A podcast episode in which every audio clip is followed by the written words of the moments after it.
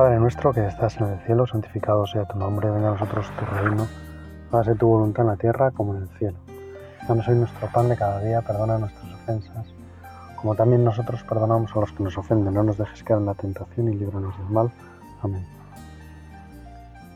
Hoy el, nuestra meditación queremos que sea sobre la naturalidad cristiana, cómo procuramos los fieles cristianos vivir nuestra vocación sin, sin llamar la atención, sin ser diferentes, sin, hacer cosas raras, mm, siendo un ciudadano más, uno como tantos, en medio del el mundo. Y pienso que en el fondo nuestra naturalidad mm, tiene como modelo, como siempre en todo, la de Jesucristo. Nosotros en quien nos miramos para aprender a, ser verdaderamente buenos cristianos, buenos seguidores de Jesucristo, es lógicamente en Él. Y a Él quiero comenzar pidiéndole, Señor, haz que seamos tan normales, tan naturales como tú.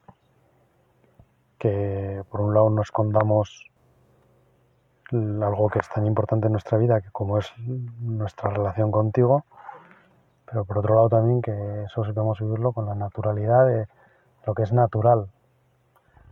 De algún modo a veces pensamos que lo sobrenatural va contra lo natural y es, ¿no? es algo que se pone por encima de lo natural, que está más allá de lo natural, pero que no va contra ello, ni mucho menos, sino todo lo contrario. Lo perfecciona, lo hace pues más, más humano incluso. Por eso pensaba ¿no? que a veces cuando a ti te pasó, Señor, en el Evangelio, que de repente preguntaban, bueno, pues este no es el hijo de José, no es el carpintero, no es tal. Todas esas cosas, pues en el fondo ahí se comprueba perfectamente ¿no? la naturalidad, que no es el hijo de María, no conocemos a su madre, a sus hermanas. Eso es maravilloso, ¿no? Que de algún modo el Hijo de Dios hecho hombre, la segunda persona de la Santísima Trinidad encarnada, hecho uno de nosotros, no llama la atención. Viven con él 30 años y no se dan cuenta de que están delante del Mesías. Luego es verdad que precisamente por la misión que tenía Jesús de tener que, que manifestar al mundo que ya había llegado el momento de la redención, que se acababa el Antiguo Testamento, que empezaba el Nuevo, que Dios iba a hacer una nueva alianza sellada con la sangre precisamente de ese hijo, pues tiene que tiene que explicarles, tiene que acercarse, tiene que tratar de ayudarles y ayudarles a comprender que además de ser hombre es, es también el hijo de Dios. Señor, ayúdame a que también pues eso suceda, ¿no? Con cada uno de nosotros. Ayúdanos a que viviendo nuestra vida de relación contigo, todo, toda la amistad que queremos darte, todo el amor que queremos corresponderte, pues que en medio de todo eso, nuestros amigos a la vez perciban una absoluta, absoluta normalidad. Dame, Señor, que, que ya no viva fuéramos una, una doble vida, ¿no? Cuando estoy en relación contigo y cuando estoy en relación con los hombres, sino que en esa misma relación me encuentre con unos y con otros. Y pensaba que mmm, esa, fuéramos naturalidad, tiene una dimensión muy clara que es el, la presencia de lo divino, de mi relación con Dios, cómo mi relación con Dios influye en todo lo que hago en las 24 horas del día, influye en cómo duermo, influye en cómo descanso, influye por supuesto en cómo trabajo, en cómo me relaciono con mi familia, con mis amigos, con las personas con las que me encuentro, con la misma sociedad. Eh, influye cómo me relaciono con la historia, influye en todo. Y precisamente porque influye en todo, mm, no es algo que se superpone, algo que es como un añadido, ahora esto, ahora esto otro, no es algo disyuntivo, ¿no? Que si estoy haciendo pues un trabajo, pues ahora, como no soy católico, mi condición de católico queda un poco más reducida, sino todo lo contrario. En medio de todas esas cosas donde me busca el Señor, en medio de todos los lugares donde está la normalidad de Dios, un Dios que es tan normal por otro lado y que, bueno, pues eso nos ayuda un montón a, tratarlo y a quererlo y a encontrarnos con Él. Precisamente porque Dios es normal, porque es uno de nosotros, porque mm, no deja de ser Dios, pero a la vez empieza a ser hombre, porque en Jesucristo están unidos Dios y el hombre de una forma pues espectacular. Eso nos ayuda a comprender que, que se puede ser hombre y a la vez ser muy santo y eso no tiene por qué ser algo que vaya contra los hombres, con... lógicamente irá contra las cosas que en los hombres han dejado de ser humanas, porque van contra él, porque no le ayudan, porque le... ¿no?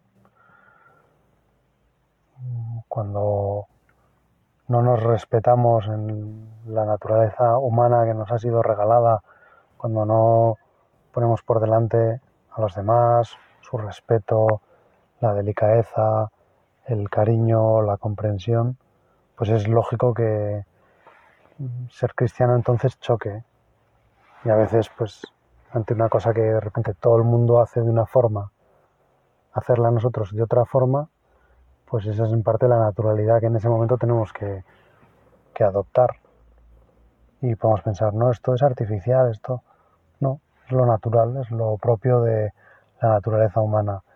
Si alguien quiere ir contra la naturaleza, no podemos decir que eso sea natural o que eso sea espontáneo. Bueno, puede ser espontáneo, efectivamente, o puede ser lo que todo el mundo hace y por lo tanto se podría decir, no sé, puede ser democrático o puede ser tantas cosas. Pero lo que no podemos decir es que es natural. Señor, yo te pido que me ayudes a mí a, pues, cuando mi naturalidad, el hecho de vivir conforme a mi naturaleza, a lo que tú me has regalado, a la vida que tú, tú me das, a la, a la gracia que tú me ofreces, esa compañía contigo que es absolutamente natural y que está más allá también, pero sin destrozar la naturaleza. Cuando mi compromiso con eso y compromiso con tu amor y con el respeto a tu creación y lo que has hecho de mí y la aceptación de mí mismo. Cuando eso vaya a ir contra los demás y quizá los demás no lo vayan a entender y me vayan a criticar, yo te pido que me ayudes, Señor, a ser natural, a ser yo mismo, a no reprimir lo que mi naturaleza en el fondo me, me marca y me orienta por miedo a lo que puedan decir los demás. Señor, que yo no actúe con ese miedo, que actúe conforme a la verdad, conforme a mi discernimiento, mi convicción de lo que es la verdad y si alguien quiere pues contrarrestar eso y explicarme por qué él piensa que eso no es verdad o porque piensa que estoy actuando por una supuesta mala interpretación de la verdad, pues que me ayude a descubrirlo, pero que no se me obligue a actuar como todo el mundo piensa. Cuando además, Señor, pues si analizamos cuánta gente ha pensado de otra forma y cuánta gente en la historia ha vivido de otra forma y cuánta gente, pues creo que muchas veces también el mismo pensar, pensar y vivir conforme a la tradición de la Iglesia es pensar y vivir conforme han pensado y vivido millones y millones de personas.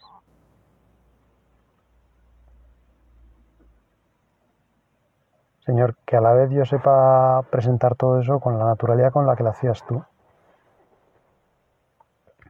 con la cercanía, el trato distendido, ¿no?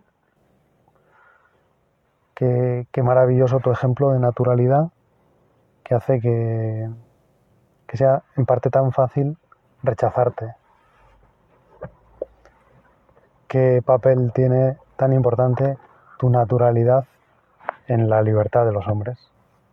Precisamente porque, por un lado, eres Dios, pero al presentarte como hombre, haces que los hombres tengamos la libertad, porque a muchos hombres les chocará tanto que te presentes así como, como un hombre más, como un carpintero, como el hijo de una doncella, como el hijo de un carpintero, de alguien que ellos conocen, como pues todo eso, esa naturalidad a la gente le puede chocar, porque estaban esperando algo extraordinario, algo mmm, decisivo, algo demoledor, algo inapelable. Y sin embargo lo que aparece es el Hijo del Hombre, un hombre como cualquier otro, trabajador, lógicamente con muchas virtudes, pero al fin y al cabo hombre como los demás. Señor, que yo sepa encontrarte precisamente en lo natural, en lo normal, en lo de cada día, en tu normalidad, en tu naturalidad, la naturalidad con la que te sirves de todo lo que hay a mi alrededor para hablarme, para decirme lo que me quieres, la naturalidad con la que te sirves de este día que han salido hoy, que ha comenzado hoy, para decirme que estás conmigo, que me acompañas en todas las cosas que tengo que hacer, lógicamente en este rato de oración, que me escuchas porque no necesitas como antes a las grandilocuentes o cosas muy impresionantes para ser escuchado y para escuchar, sino que con la naturalidad de quien pues conversa con un amigo podemos conversar con Dios. Nuestras palabras llegan a Dios con la misma naturalidad con la que llegan las de las de un amigo, las de una persona que se deja querer, una persona que tiene sus intereses. Y eso las hace, por un lado, como más difíciles de percibir como palabras de Dios, porque esa naturalidad puede como chocarnos y parecernos que de algún modo la divinidad de Dios queda comprometida, pero a la vez son también como una muestra de hasta qué punto Dios cuenta con nosotros y cuenta con nuestra libertad. Yo le quiero pedir, Señor, que, que me ayudes a, a vivir de, de esta libertad, a aceptar esa libertad maravillosa con la que tú me quieres tratar, con la que tú quieres acercarte a mí y a aceptarla para no pedirte, Señor, que, que seas alguien que impone una forma de actuar o que no seas alguien que avasalla, que, que se presenta con demostraciones matemáticas de lo que tiene que ser, de cómo es la realidad, de las cosas que ocurren. Cuánta gente que vivió cerca de Jesús, los mismos discípulos de Maús, cuando salían de Jerusalén, cuando iban totalmente desanimados, no lo reconocieron. San Pedro y San Juan están pescando Aparece el Señor, les pide a ver si tienen pescado, no lo reconocen, solamente luego, por los efectos de esa pesca milagrosa, recuerdan aquella otra pesca milagrosa y quién había sido su autor y, ven que en las circunstancias son algo parecidas porque pues les pide que echen la red después de toda una noche infructuosa y les pide que la echen a la derecha. Y ahí ya sí descubren a Jesús, es el Señor. Señor, que yo también te descubra, que yo en muchísimas circunstancias de mi vida pueda decir, es el Señor. Esto que me está sucediendo ahora, esta persona con la que me estoy encontrando, es parte del mensaje del Señor para mí. Esta cosa de la que estoy disfrutando porque se me ofreció esta oportunidad, este rato de descanso, esta conversación, es del Señor. Porque Él se presenta también a través de esa través de esa naturalidad, a través de una indicación que me hacen en la confesión, a través de una cosa que leo en el periódico, a través de una circunstancia de mi trabajo, a través de un comentario de un familiar. Todas esas cosas le sirven a Dios para presentarse ante mí, para darme ideas, para sugerirme propósitos, para impulsarme a salir de mí, a vivir para los demás. Y esa es la naturalidad de Dios, que a veces nos lo hace como podríamos pensar, ¿no? Pues que nos lo hace lejano y sin embargo nos lo hace tan cercano. Porque ahora en lo que me está pasando, en la situación en la que estoy, Dios me está hablando. Es verdad que aparece como oculto, de manera que yo tengo que indagar mediante la oración en qué es lo que Dios me está queriendo transmitir. Pero con el mismo hecho del tiempo meteorológico, podría decir que Dios también me habla, ¿no? Porque pues, esos días que salen maravillosos y que agradecemos a Dios tanto, pues días soleados, fresquitos y con un poco de brisa. Señor, que yo te sepa ver ahí también. Que te sepa ver también en el día que hay truenos y relámpagos y lluvia abundante porque eso lo necesitan también los agricultores, que yo te vea también en los días así un poco más plomizos, donde parece que el cielo nos va a aplastar y que, pues también Señor, que te vea ahí porque sepa descubrir que eso es también bueno para, para el campo, para los cultivos, para, para muchas personas que viven precisamente de esa profesión también para nosotros porque nos ayuda a valorar muchísimo más todo lo bueno que tenemos. Nos ayuda a descubrir que estás mucho más presente en nuestras vidas de lo que pensamos. Gracias Señor por esa libertad infinita.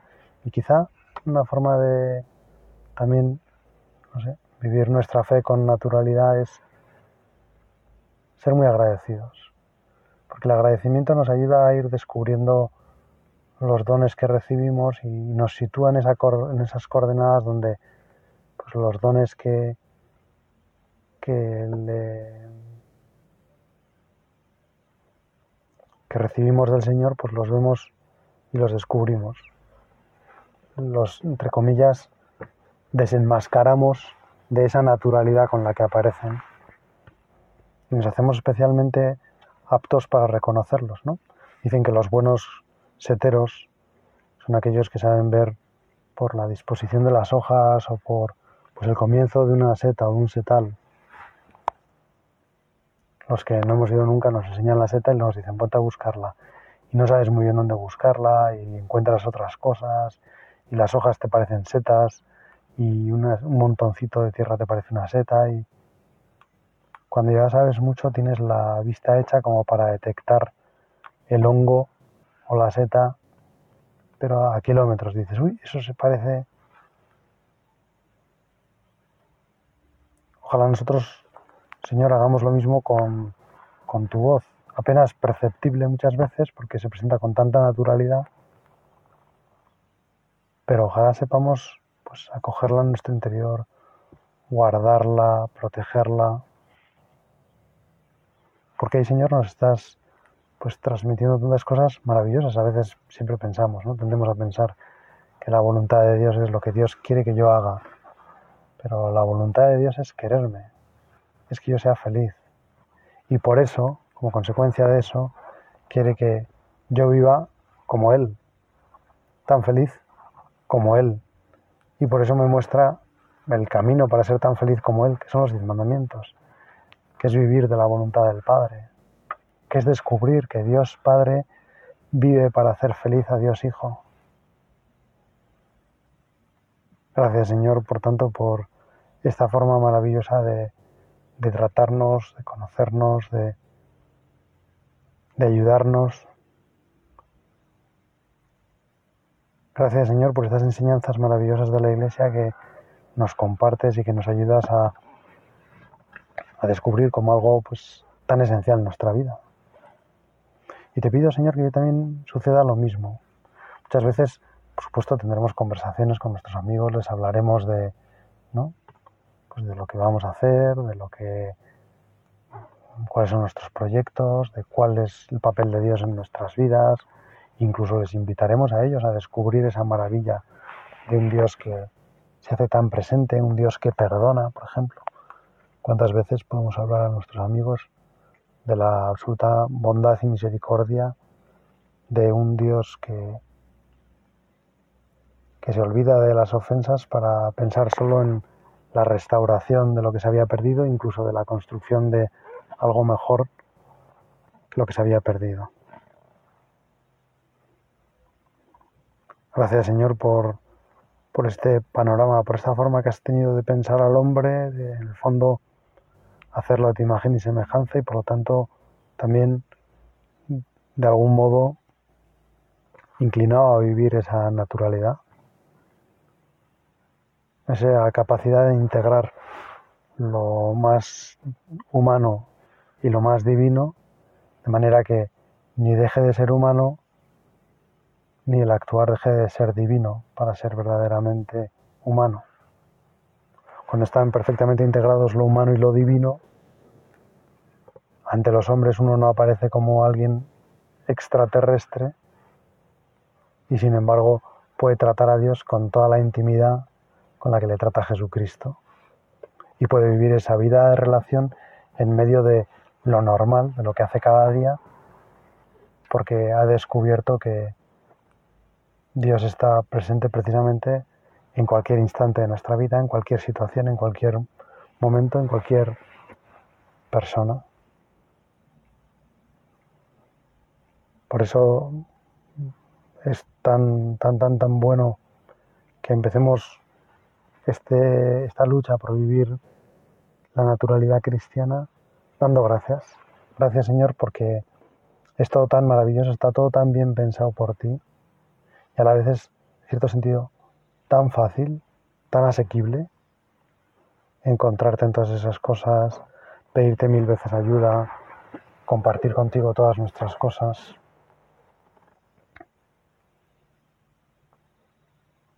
¿Cuántas veces nos pasa que solo después de, que alguien desaparece nos damos cuenta de la grandeza que tenía? Mi padre, que en paz descanse, trabajaba en, Iberdrola, la compañía de, luz eléctrica de aquí del norte de España. Ahora ya el aprovisionamiento de energía se puede hacer con muchas empresas, pero en aquel momento, pues en el norte de España era Iberdrola la que funcionaba. Y mi padre solía decir que, que la gente, pues en general no conocía mucho la empresa, no, o sea, por ahí, pues sí, quizá los que tenían que pagar las facturas, pero que de algún modo no era muy valorada ni muy tenida en cuenta su empresa y eso que tenía bastantes empleados, que había dado trabajo a mucha gente. Y lo aducía a una, a un, lo, lo explicaba porque decía, pues es que en realidad de la luz y por lo tanto de Iberdrola no nos acordamos más, cuando, más que cuando hay apagón. El día que por lo que fuera hay un fallo en el sistema, se produce un apagón y se queda sin luz, pues toda una parte de la ciudad, una ciudad entera o muchos municipios, entonces la gente percibe realmente para todo lo que nos sirve la luz, todo lo que nos posibilita la luz. Y la gente percibe también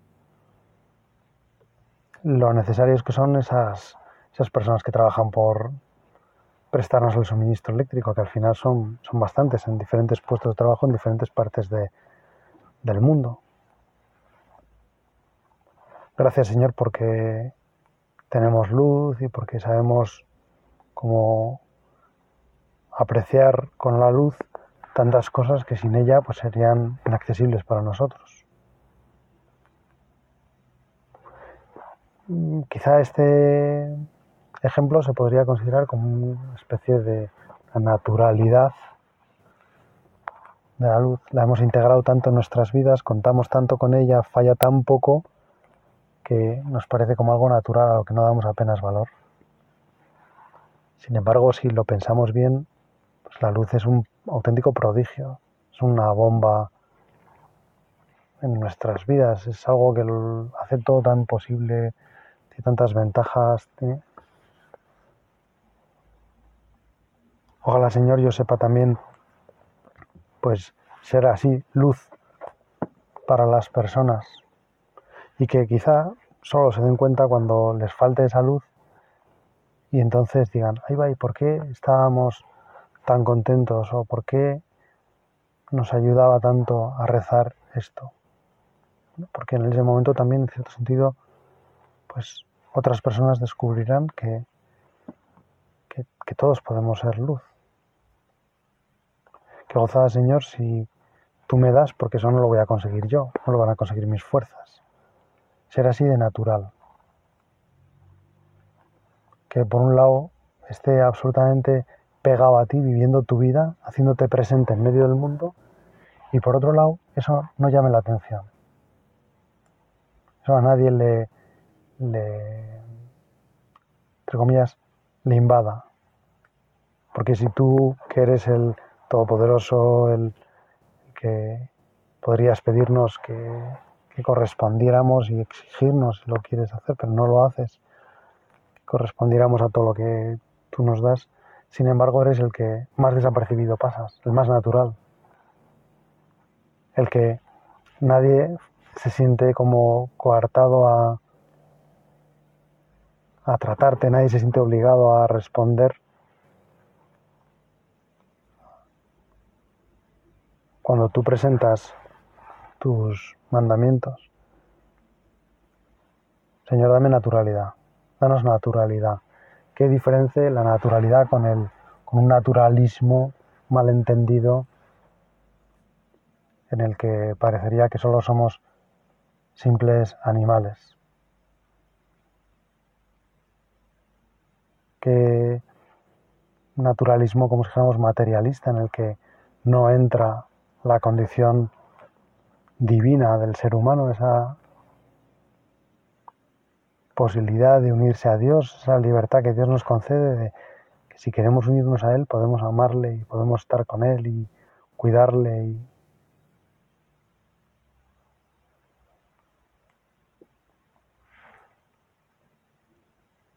Vamos ya terminando nuestro rato de oración y le pedimos a la Virgen, ¿no? Que bueno, pues si Jesús pasó desapercibido, quizás su madre todavía más, porque de algún modo también la misión de María era más parecida a la de cualquiera de nosotros. Ser la madre de su hijo, ser la esposa de su esposo, ser la amiga de sus amigas.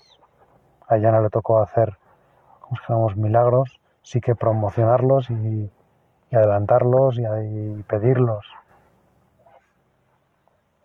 Qué maravilla la naturalidad, la vida tan normal que llevaba la Virgen y a la vez esa vida que es tan divina, tan fecunda, tan llena de alegrías para los demás.